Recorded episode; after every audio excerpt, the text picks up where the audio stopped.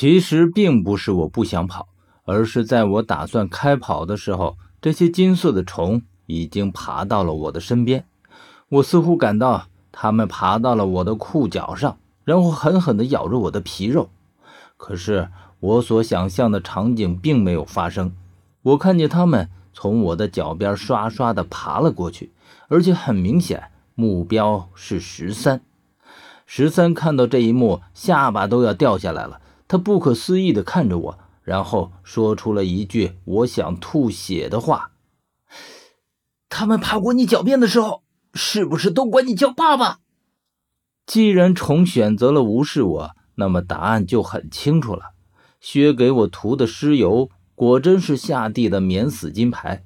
当然，除了会让尸体起尸的这个副作用之外，虫朝十三爬过去，十三也不慌。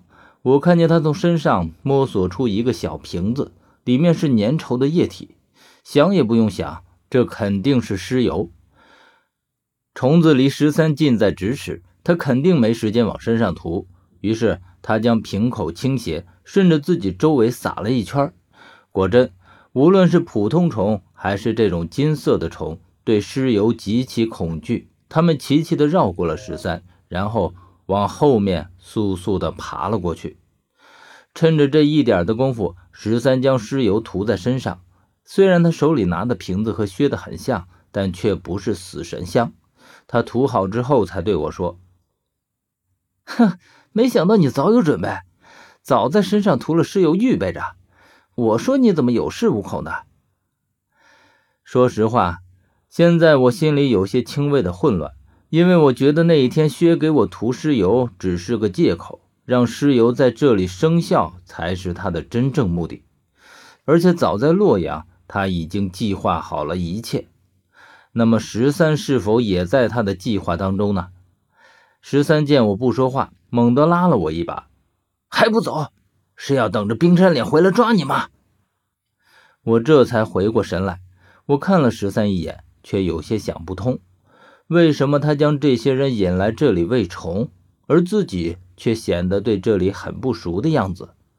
否则，刚刚虫要出来的时候，他不会这样慌乱。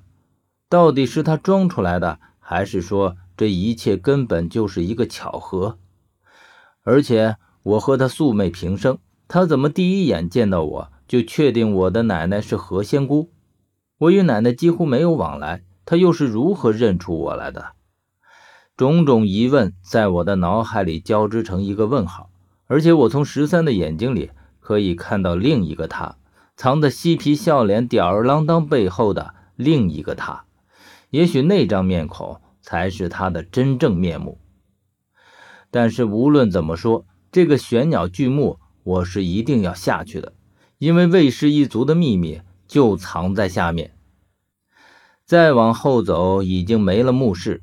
是一条很长的墓道，我有些惊讶，这座生死殿这么轻松就被我们通过了，好像有些不太可能的味道。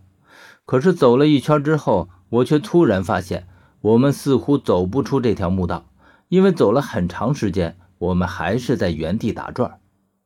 这时，我猛然醒悟过来，这是玄魂梯。墓道上的墙壁时不时会有一些稀奇古怪的记号。或者是登台，或者是文客，总之每隔不远就会出现这么一两个。而我知道玄魂梯就是靠这些东西来迷惑人。在你注意到这些东西的时候，会不自然地忘记了地势的高低起伏，将弧形的通道当成是直的，而且不知不觉就陷入了早已布好的陷阱当中。所以，当我回过神来的时候，或多或少地惊出了一身冷汗。而十三则一直在看着我，似乎他早已发现了这条墓道是玄魂梯的设计。而当我问他为什么不提醒我的时候，他的回答让我哭笑不得。